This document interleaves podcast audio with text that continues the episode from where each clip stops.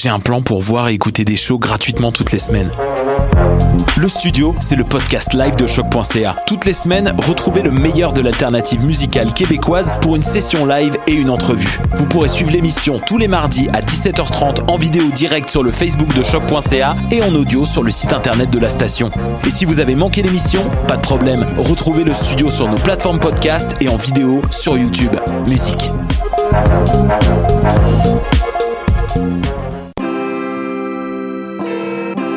Polypop, c'est ta référence ukamienne en matière de hip-hop, RB, funk house et tout ce qu'il y a autour. Chaque semaine, découvre nouveautés, classiques, entrevues et événements avec moi-même DJ White Sox, ton animateur pour deux heures de bombes sonores.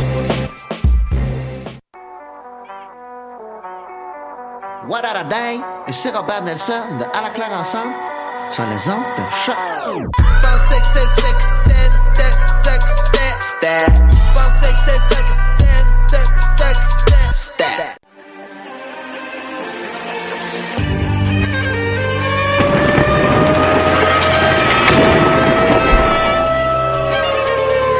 Car la guerre est toujours la sanction d'un échec.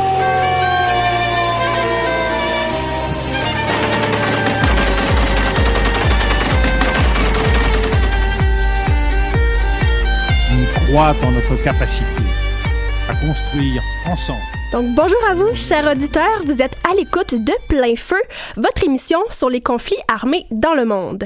Manifestations, arrestations et répression, l'Égypte vit actuellement une période de haute tension et aujourd'hui nous allons faire la lumière sur les événements récents qui secouent le pays.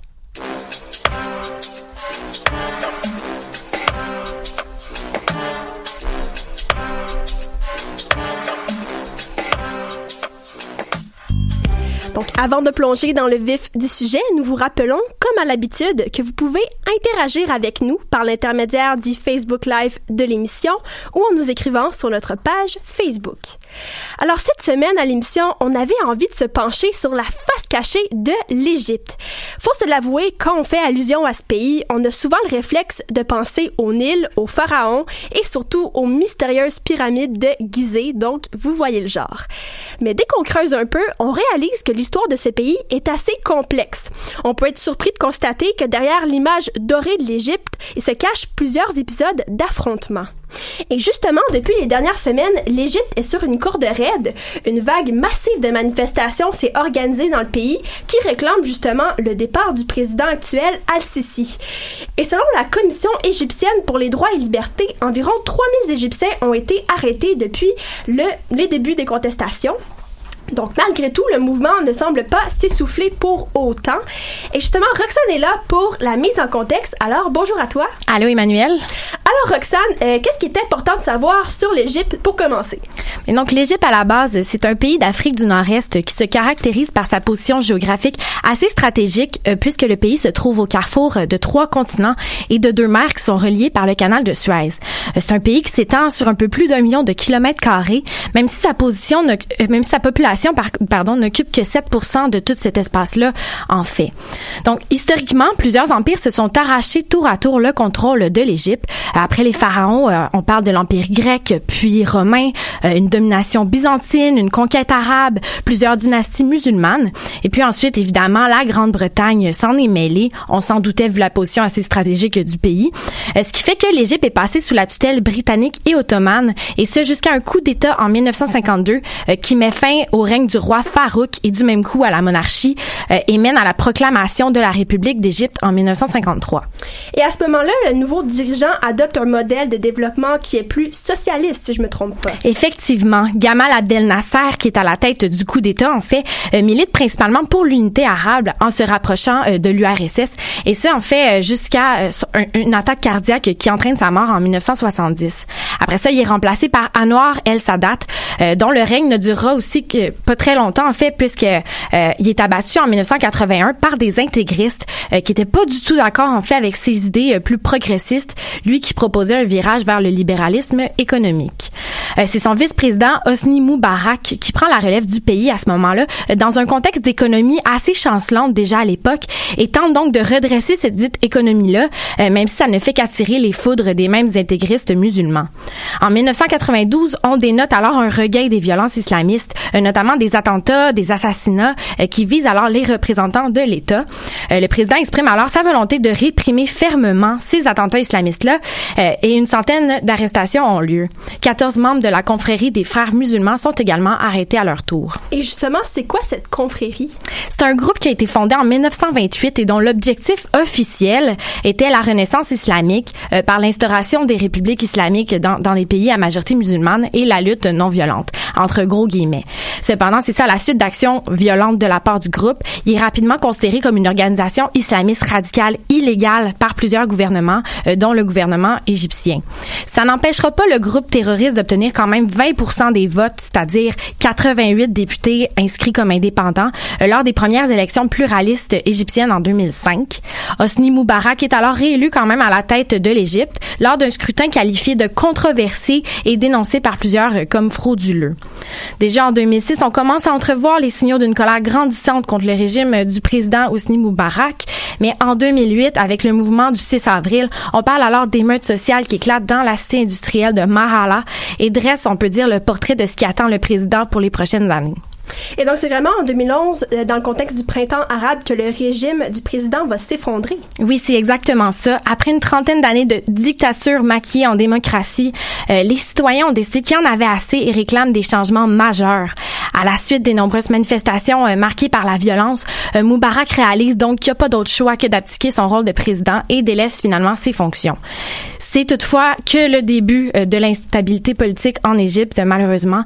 peu de temps après, la confrérie des frères crée alors un parti euh, de la liberté et de la justice, le PLC, euh, PLJ, pardon, avec à sa tête Mohamed Al-Morsi, euh, qui est élu en 2012. Il est vite qualifié de nouveau pharaon par l'opposition après qu'il se soit lui-même octroyé le pouvoir de prendre toutes les mesures nécessaires afin de protéger la révolution et qui est interdit en fait aux juges de contester ses décisions. Évidemment, le peuple manifeste et réclame férocement la destitution du président, qui l'obtient finalement en juillet 2013 grâce à un autre coup d'État avec à sa tête le maréchal Abdel Fattah al-Sisi, qui sera élu comme président en 2014. Évidemment, les partisans de Morsi ne sont pas contents, euh, ce qui mène à de violents affrontements impliquant aussi l'armée.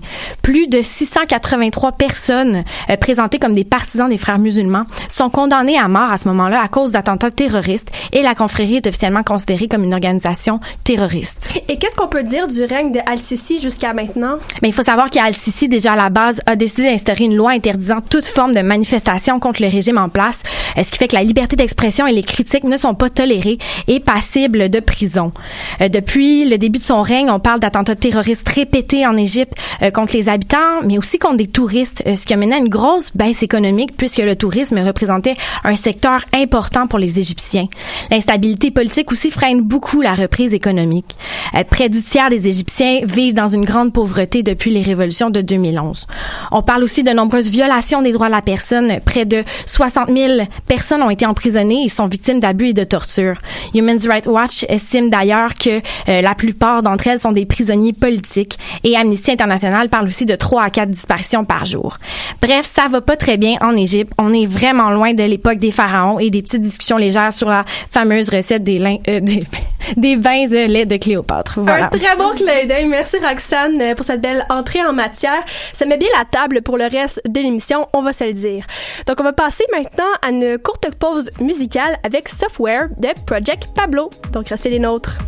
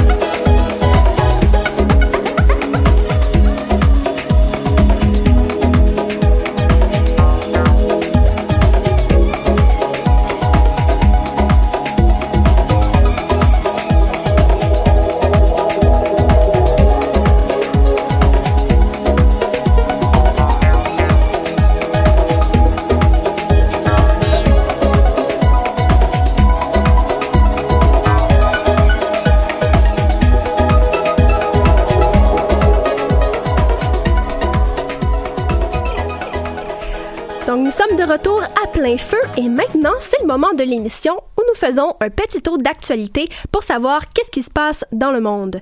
Voici vos nouvelles.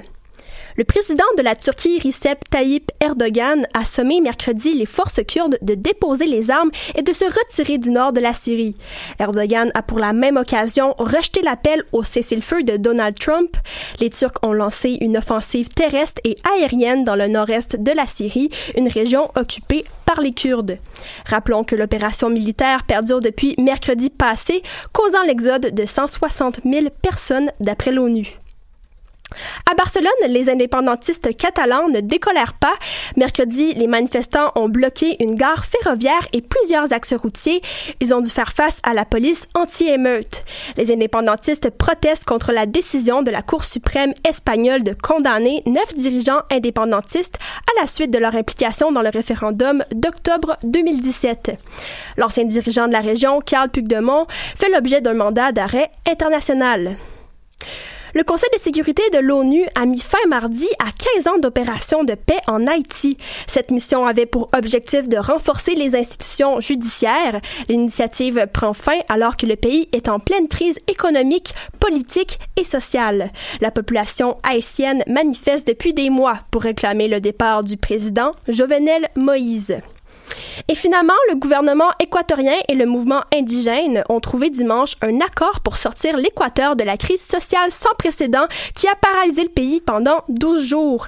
Les deux parties se sont entendues pour retirer le décret controversé qui supprimait les subventions sur le carburant. Après l'annonce, des milliers d'Équatoriens ont déferlé dans les rues de Quito pour célébrer la nouvelle. Rappelons que la crise a fait un total de 7 morts et plus de 1300 blessés. C'est ce qui met fin à vos nouvelles. Maintenant, on se tourne vers le reportage. Euh, en fait, c'est Magali qui reprend le flambeau cette semaine à notre grand bonheur. Alors, bonjour à toi. Bonjour. Donc, plusieurs euh, facteurs ont créé la colère au sein de la population. Euh, Roxane nous a entre autres présenté, mais il existe aussi un élément déclencheur à la crise politique qui se déroule cette fois-ci au sein de la population. Est-ce que tu peux m'en dire plus de détails sur ça? Oui, bien sûr, Emmanuel. Donc, la colère de la population a aussi été alimentée par les vidéos d'un certain Mohamed Ali. Donc, euh, Mohamed Ali, c'est un homme, un entrepreneur égyptien qui a collaboré pendant près de 15 ans à des projets de l'armée. Il a donc observé la machine gouvernementale de l'intérieur.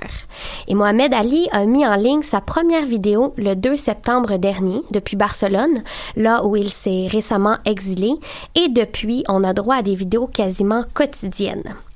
Donc, dans ces vidéos, l'homme dénonce les comportements inadéquats des dirigeants, mais surtout ceux d'Al-Sisi. Il a entre autres dénoncé la construction d'un hôtel de 2 milliards de livres égyptiennes. Pour vous donner une idée, ça équivaut à environ 160 millions de dollars canadiens. Il a aussi euh, demandé au ministre de la Défense d'arrêter le président et dans ses vidéos, il, il évoque régulièrement des histoires de corruption.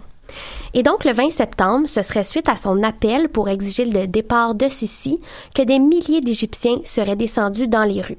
C'est quand même quelque chose. Il semble que les Égyptiens lui accordent une crédibilité puisqu'il vient de l'intérieur du gouvernement et qu'il vient toucher des cordes sensibles en révélant les comportements inadéquats de Sisi qui sont souvent reliés à la corruption. Donc, euh, je, vous fais je vous fais écouter un extrait d'un de ses vidéos. Euh, je vais vous le traduire avant de vous le faire écouter. Il dit Si je meurs, mon sang et le sang de ceux tués seront dans, seront dans vos mains. Égyptiens, vous devez instaurer la justice en Égypte. Vous devez gouverner l'Égypte. Le peuple égyptien, pas les partis politiques, rien de ça. Je vous jure que je ne bouge pas d'ici. Et là, il parle euh, de son endroit où il habite, à Barcelone.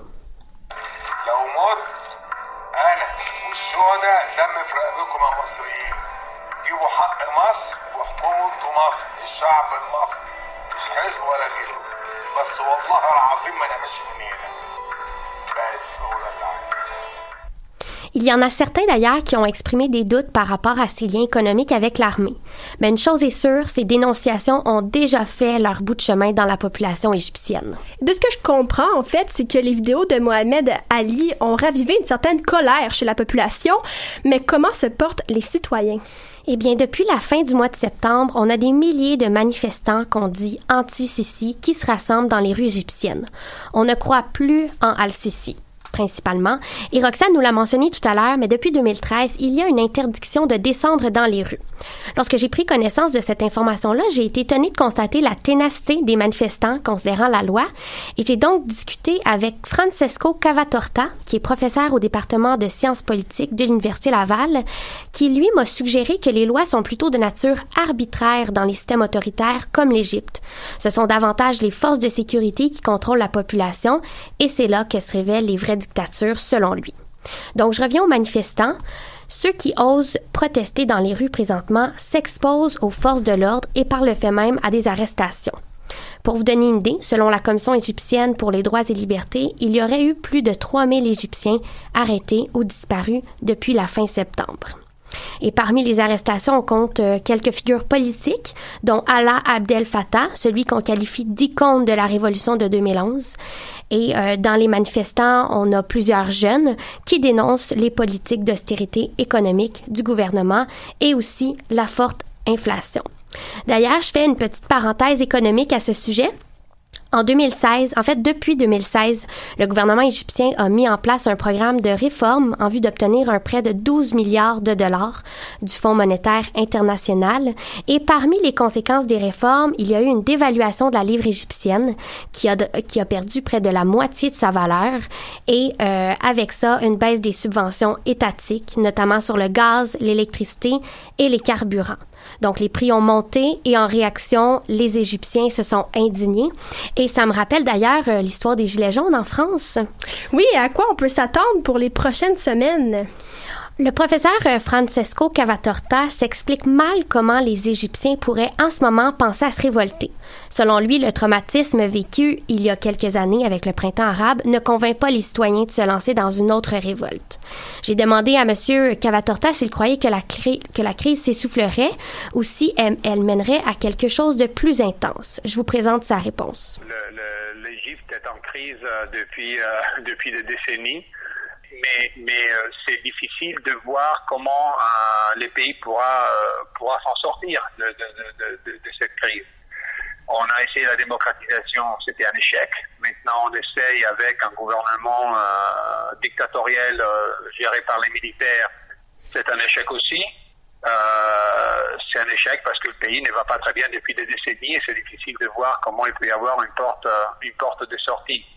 Et les le printemps arabe du 2011 n'a fait que euh, mettre encore plus l'accent sur ces difficultés. Alors, pour le, pour le professeur Cavatorta, il sera assez peu probable, probable excusez-moi, qu'on assiste à une autre révolte des Égyptiens à court terme, même si on assiste présentement à des manifestations. Et en ce moment, les Égyptiens veulent un développement économique et l'amélioration de leurs conditions de vie. Je crois que c'est ça qui prime dans leurs revendications. Ben, merci beaucoup, Magali, pour ce reportage. Ça éclaire vraiment euh, bien toute la sphère des contestations. Euh, maintenant, on se tourne vers la chronique libre avec, cette fois, Mélodie. Alors, salut à toi. Allô, Emmanuel. Alors, Mélodie, aujourd'hui, tu veux nous parler euh, d'une prise de position qui, dans ce mouvement de contestation, est plutôt particulière et qui a créé beaucoup d'émoi, faut se le dire. Oui, ça se démarque, je dirais. en fait, il s'agit de celle d'un artiste visuel, entre autres graffiteur et dessinateur, nommé Ganzir, G-A-N-Z-E-R, Z-E-E R, pardon, si vous voulez chercher. Euh, cette, euh, cette forme-là prend, euh, ça prend la forme, en fait, d'une caricature du président égyptien Al-Sisi. il y est vêtu d'un costume et d'une cravate rayée, comme un habit de prisonnier, mais muni des armoiries de l'Égypte, puis d'un masque de cambrioleur style méchant de bande dessinée. Euh, on peut y lire en anglais Arrêtez Sisi, libérez l'Égypte, euh, un hashtag Sisi out, de même que en arabe une phrase pouvant être lue comme suit Abat tous les traîtres, l'armée, les vestiges du régime, les frères musulmans. C'est une prise de position assez ludique, mais ô combien politique et radicale, évidemment. Et pourquoi je vous en parle? Eh bien, c'est simplement parce que c'est une image qui a fait le tour du monde. Elle a d'abord été publiée sur le compte Instagram de Ganzir euh, après qu'il l'ait eu dessiné tout bonnement, mais non sans frustration, à son réveil au lendemain des premières manifestations en Égypte. Mais par la suite, l'image a été reprise, collée, transformée en masque ou en bannière, et on l'a retrouvé dans des manifestations dans des villes aussi éloignées que New York, Washington, Séoul, Berlin, Paris ou même Oslo. Mais en fait, c'est qui cet artiste? Euh, en est-il à ses premières actions militantes? Non, pas du tout. Euh, cet activisme lui est en fait assez caractéristique comme artiste. Ganzir, euh, pseudonyme qui signifie d'ailleurs chaîne en arabe, euh, s'est fait connaître pour ses prises de position critiques et artistiques lors de la révolution de 2011 ou le printemps arabe en Égypte euh, contre l'ancien président Moubarak. Euh, c'est une attitude qu'il a poursuivie sous le régime d'Al-Sisi, notamment avec des satires semblables à la caricature dont il est présentement question. Euh, notons cependant que ces actions l'ont éventuellement obligé à s'exiler aux États-Unis pour éviter d'être arrêté ou plus violemment pris pour cible par les autorités. Lui qui avait déjà d'ailleurs été arrêté pour avoir simplement apposé des autocollants dits antimilitaires en public. Son art, qui cible toujours le régime en Égypte, se fait maintenant euh, à distance. C'est donc de Houston, au Texas, que Ganzir a produit la caricature qui lui vaut une telle visibilité euh, dernièrement. Euh, en entrevue, Ganzir insiste sur le fait qu'il n'a de cœur jamais quitté son Égypte natale et qu'il ne la quittera jamais. C'est pourquoi, dès son exil en 2014, euh, il collabore avec des artistes dits de rue de partout dans le monde pour lancer la campagne Sissy War Crimes. Vous comprendrez que non seulement sa dernière caricature n'est pas sa première action militante, mais également que c'est pas la première fois qu'Al-Sisi est directement pris pour cible. Euh, c'est ainsi que ce collectif d'artistes s'est mis à produire des œuvres de rue dénonçant la répression violente de tous les mouvements de protestation par le régime d'Al-Sisi. Parmi eux, des graffiteurs, parmi lesquels figure Ganzir, ont voyagé à travers le monde pour produire des motifs qui intègrent le slogan Sisi War Crimes directement sur la chaussée dans des villes euh, autant d'Europe, euh, des États-Unis que d'Afrique du Nord. À ce moment, l'objectif euh, était clair, euh, sonner une cloche à la communauté internationale qui, selon eux, collaborait avec Al-Sisi par son inaction. Euh, c'est d'ailleurs un but que poursuit désormais Al-Sisi dans le cadre de ses actions maintenant qu'il opère euh, depuis les États-Unis. Euh, Ganzir s'est ainsi rapidement fait connaître et apprécié dans la communauté artistique engagée. Récemment, le Huffington Post le place parmi les 25 artistes de rue de partout dans le monde qui révolutionnent leur public, alors que le média Al Monitor le considère comme étant l'une des 50 personnes qui façonnent la culture contemporaine du Moyen-Orient. Donc, en si peu de temps, un très vaste CV pour Ganzir. Effectivement. Et maintenant, pourquoi exactement ce portrait d'Al-Sisi montré comme un voleur trouve-t-il si rapidement écho parmi les manifestants? Il est certain que la popularité et la notoriété de Ganzir dans les milieux artistiques et militants en Égypte ont contribué à ce que sa caricature euh, trouve rapidement la rue. Euh, cependant, ça va plus loin que ça. Si Ganzir lui-même, se rappelant euh, l'épisode de son arrestation pour avoir apposé des autocollants, n'oublions-le pas, euh, considérait impossible que sa caricature se, se retrouve sur la place Tahrir, euh, berceau des manifestations au Caire, on a quand même retrouvé des affiches arborant le hashtag la caricature Sisi Out dans les ruelles de la ville. Si l'image de Ganzir a un tel succès, c'est surtout parce qu'elle fait écho au décalage entre une population qui, entre 2015 et aujourd'hui, a dû essuyer une récession économique, augmentant considérablement le nombre de personnes qui vivent euh, en, en dessous du seuil de pauvreté, et un président qui, après avoir volé la présidence, volerait désormais à même les finances de l'État. C'est en quelque sorte la manifestation artistique d'un ras-le-bol. D'un autre côté, certains Égyptiens se plaignent que les gens euh, ignorent les morts, les arrestations, la répression et l'autoritarisme du régime pour maintenant parler d'une chose aussi répandue que la corruption. Mais Ganzir voit les choses différemment. Je cite, Je pense que cette vague de protestation consiste à exposer personnellement Sissi comme un menteur et on pourrait dire que c'est une clé pour dévoiler tous les autres mensonges. Dans tous les cas, le portrait de Ganzir continue de circuler et la cause des Égyptiens continue de s'ébruter de toutes les formes qui soient. Ben, merci beaucoup, Magali, pour ta recherche. C'est vraiment intéressant de voir un peu l'impact que peut avoir une caricature dans un tel contexte. Alors, c'est le moment d'une courte pause musicale avec Affect d'Elgie. Donc, euh, à tout de suite.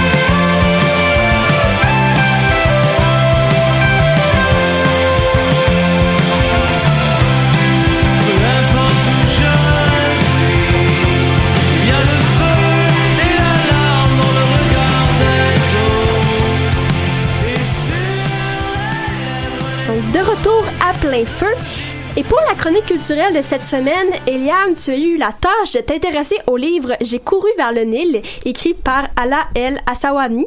Donc, j'espère que j'ai prononcé correctement. Cet auteur de renommée internationale est poursuivi depuis mars dernier par l'État égyptien pour insulte envers le président. Et d'ailleurs, son livre a été mis à l'index en Égypte. Donc, Eliane, j'aimerais un peu avoir tes impressions là-dessus. Eh bien, euh, pour commencer, il faut savoir, chers collabos et auditeurs et auditrices, que le livre est à l'index non seulement en Égypte, mais dans la plupart des pays arabes, à l'exception du Liban, du Maroc et de la Tunisie.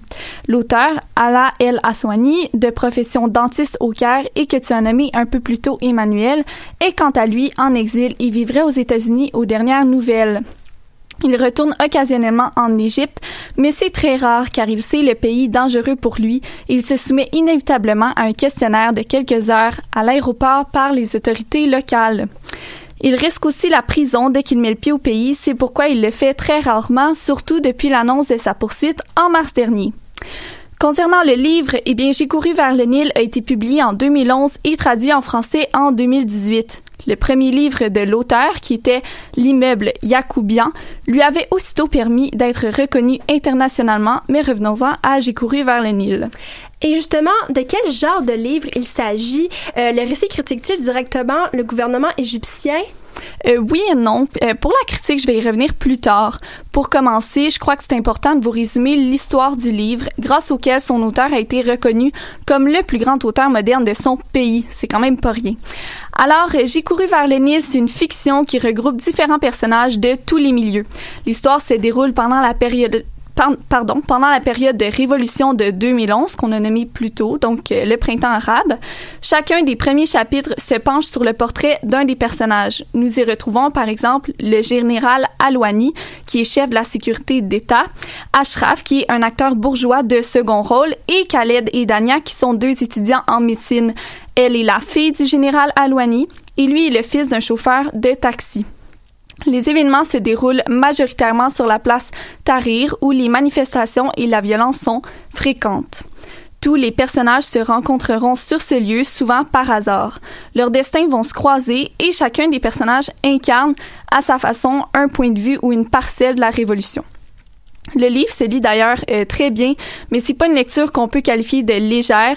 Il faut porter une attention particulière aux liens entre les personnages pour ne pas s'y perdre. Et est-ce que l'histoire concerne principalement euh, l'évolution des relations entre les personnages ou il y a véritablement un aspect historique? Euh, ben, c'est une très bonne question. En fait, le livre est vraiment historique. Il se base, comme je disais, sur le mouvement révolutionnaire de 2011 déclenché par la corruption et les abus des forces policières. Ce qui est intéressant, c'est qu'on n'a pas besoin d'en savoir sur l'histoire de l'Égypte pour lire le livre. L'auteur parvient à nous enseigner, à travers une fiction, l'histoire plutôt sanglante de son pays. J'ai aussi appris que certains témoignages poignants dans le livre, surtout livrés par des femmes, sont des histoires vécues. Il est question de témoignages de viol par les autorités et de torture psychologique. Sachant que l'histoire de ces quelques femmes en est une qui se répète au pays auprès de centaines, voire des milliers de femmes, ça rend la lecture troublante, puis vraiment le mot est faible, c'est des passages qui sont très difficiles. On constate aussi que malgré que ce soit une fiction, les personnages sont d'une réalité renversante et l'auteur a d'ailleurs déclaré que ces personnages finissent par décider par eux-mêmes. À un certain point, ce n'est plus lui qui écrit leur vie. Je pense d'ailleurs que c'est ça qui a dérangé l'autorité. L'auteur expose une réalité que l'Égypte s'efforce de cacher depuis des années, sans critiquer le président directement. Les personnages ont des idées révolutionnaires, une sexualité qu'ils cachent ou pas, des métiers, des ambitions. Mais peu d'entre eux se reconnaissent dans leur pays natal. Ils cherchent la libération de l'Égypte qui va mener à leur libération personnelle. Puis est-ce que tu penses que l'interdit de publication du livre vient de là, justement? Oui, à mon avis, euh, c'est ce qui a poussé le monde arabe à mettre le livre à l'index. Ça expose une réalité non seulement qui vise le gouvernement qui et qui le critique, mais ça nous dévoile un aspect du monde arabe que certains gouvernements se cachent à eux-mêmes. J'ai l'impression qu'un tel livre qui circulerait dans leur pays reviendrait à ce qu'ils s'avouent à eux-mêmes les défauts du gouvernement et de leur peuple. Moi, au contraire, j'ai trouvé que tous ces aspects rendent le livre inspirant. Il nous ouvre la porte sur une culture méconnue. On connaît l'immigration arabe, on connaît les peuples arabes ici à Montréal, mais qu'en est-il de la culture dans les pays du Moyen-Orient? Eh bien, ce livre nous ouvre la porte à cette richesse de culture et de diversité d'opinions qu'on trouve en Égypte et ailleurs. Le pays est façonné d'intellectuels, de révolutionnaires et de traditionalistes qui se respectent entre eux, mais qui se frappent un gouvernement qui, lui, est extrêmement fermé d'esprit. Bref, je conseille vraiment le livre à tous ceux qui souhaitent découvrir le monde arabe pour ce qu'il est, tout en en apprenant beaucoup sur les révolutions de 2011 en Égypte. Ben, merci beaucoup, Eliane. C'est vraiment intéressant de voir ton opinion sur ce fameux livre controversé. Euh, et maintenant, pour la dernière chronique de l'émission, Sarah nous parle de la menace terroriste qui est au cœur des contestations de la population égyptienne. Alors, bonjour, Sarah. Salut. Donc oui, effectivement, euh, pour vous mettre en contexte, les attaques se font euh, fréquentes dans la péninsule du Sinaï. La région est comme un théâtre depuis des années d'une violente insurrection armée menée sous la bannière de différentes cellules djihadi- djihadistes. Pardon.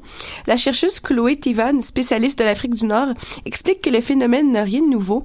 Euh, même avant la révolution et la destitution de l'ancien président Mohamed Morsi en 2013, la région est secouée par des attaques terroristes. Et pourquoi le Sinaï et pas une autre région? Euh, ben, le nord du Sinaï, une région euh, désertique du nord-est de l'Égypte, se trouve à la frontière de l'Israël et de la bande de Gaza. Euh, abandonné par l'État, le territoire est devenu un haut lieu du terrorisme international, pour reprendre les mots de Nadia Beltri dans le journal La Croix. Euh, mais plus précisément, le nord du Sinaï, situé à 381 km du Caire, euh, connaît une implantation djihadiste en raison de sa proximité avec Israël, mais surtout en raison de l'abandon absolu euh, des pouvoirs publics. Le sud de la péninsule s'est développé au bord de la mer Rouge et est devenu la vitrine du tourisme égyptien, alors que sa population, elle, essentiellement des tribus bédouines, continue d'être marginalisée. La jeunesse peine à s'y trouver un emploi, puis elle dénonce la discrimination et les injustices qu'elle subit quotidiennement. Euh, un point tournant pour la région aurait été l'année 2014, quand le groupe Ansar Beit al-Mahdi a prêté allégeance à Daesh euh, sous le nom de Wilayat Sina, province du, du Sinaï en français. Depuis, euh, ces combattants ont mené plusieurs attaques de plus en plus sophistiquées euh, sur les touristes, les forces euh, de sécurité ou la minorité copte du pays, donc les habitants chrétiens d'Égypte. Puis justement, dans la plus récente actualité, on entend que plusieurs groupes de touristes ont été touchés par ces attaques. Oui, euh, plusieurs en fait. Euh, le 17 mai passé, par exemple, une attaque à la bombe a ciblé un bus de touristes sud-africains et égyptiens près des pyramides de Gizeh, euh, au sud-ouest du Caire. Une attaque similaire avait eu lieu en décembre 2018, où trois touristes vietnamiens et leur guide avaient péri. Puis plus récemment, le 27 septembre dernier, une attaque a eu lieu contre une position armée à Bir El Abd, au sud du Sinaï.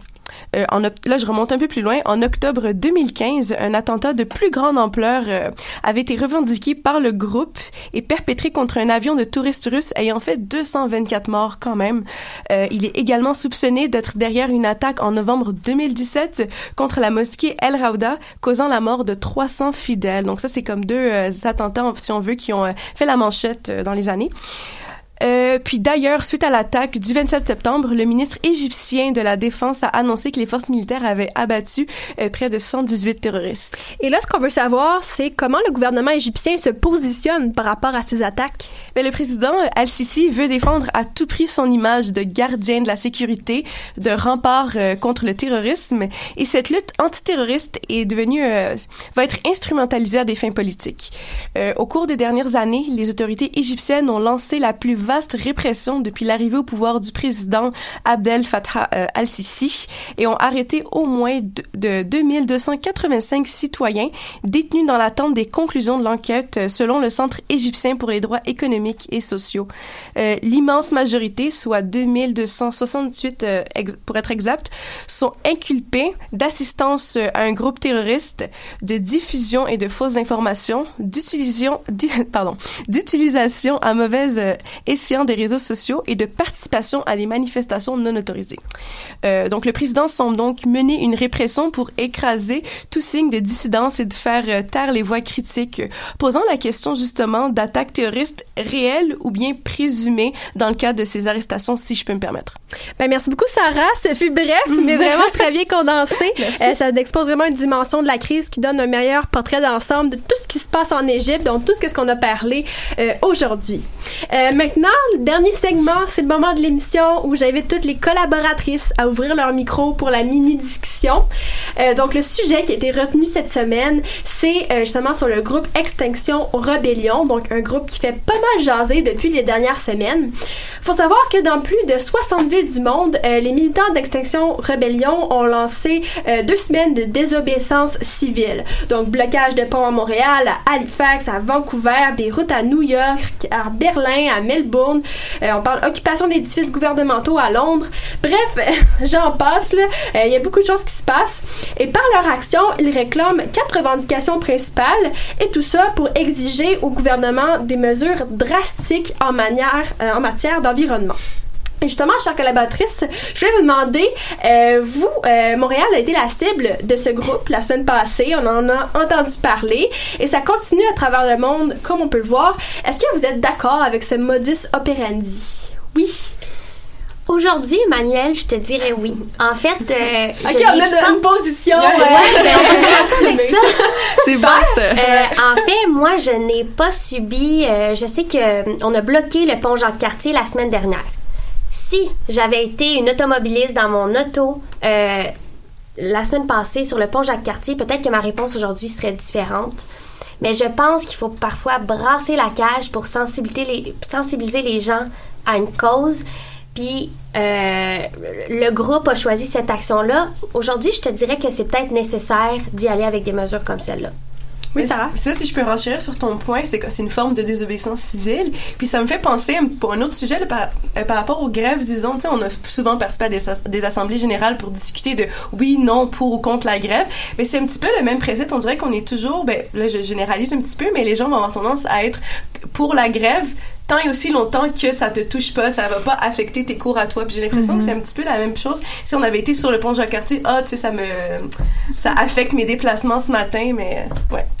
C'est Ouais, euh, dans la même ligne d'idée que, que Sarah, euh, tu sais, ça reste que moi, je me dis que je suis en accord tant qu'il n'y a pas de violence. Puis là, on parle d'action directe, mais c'est toujours dans la non-violence. C'est vrai, Euh, puis c'est important pour eux aussi de rester dans la non-violence. C'est Ouais. sûr que parfois, il peut y avoir des petites euh, dérogations, mais en général, c'est ça qu'ils revendiquent, puis c'est ça qu'ils veulent. là. Exactement. Puis je parlais avec un candidat du Parti vert qui a participé à l'organisation de ça et euh, il me disait que hum, lui, par exemple, le mouvement, ce qu'il a apporté, c'est que les gens qui étaient pris dans leur véhicule, dans le trafic, mais là, c'est pas seulement qu'ils sont pris, mais c'est que ce qu'ils entendent à la radio, c'est qu'ils entendent parler de climat pendant leur heure qu'ils sont pris dans le trafic et ils se font dire que c'est à cause de leur automobile, que c'est à cause, donc ils se font pointer du doigt par les militants.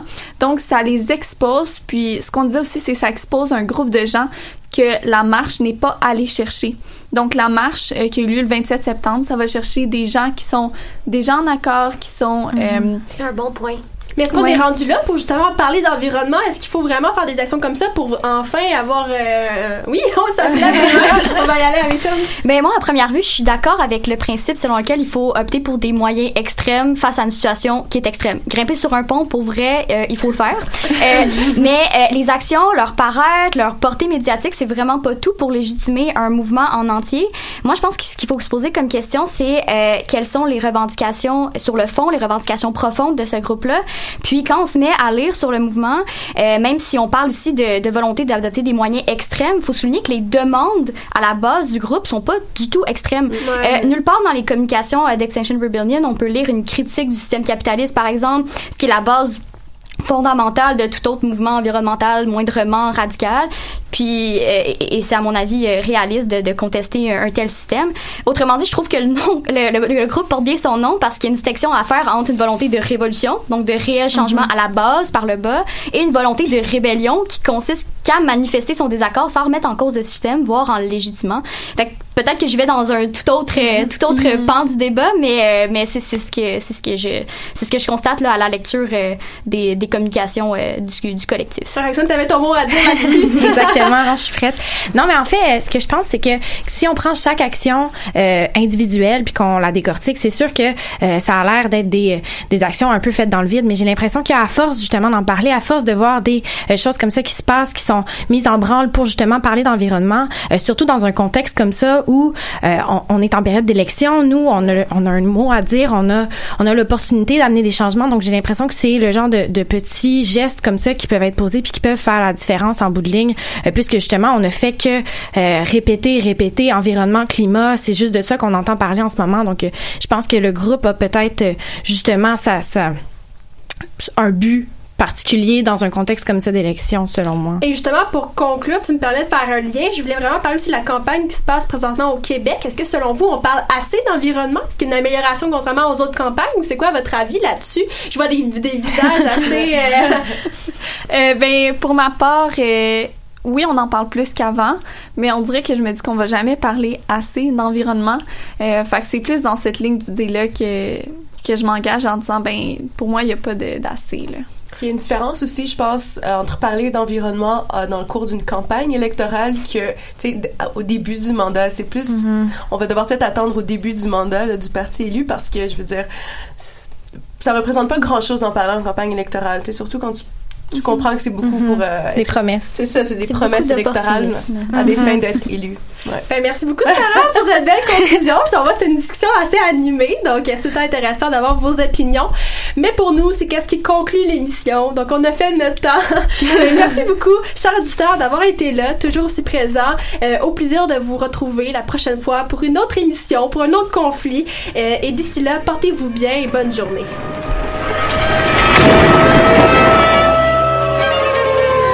Car la guerre est toujours la sanction d'un échec.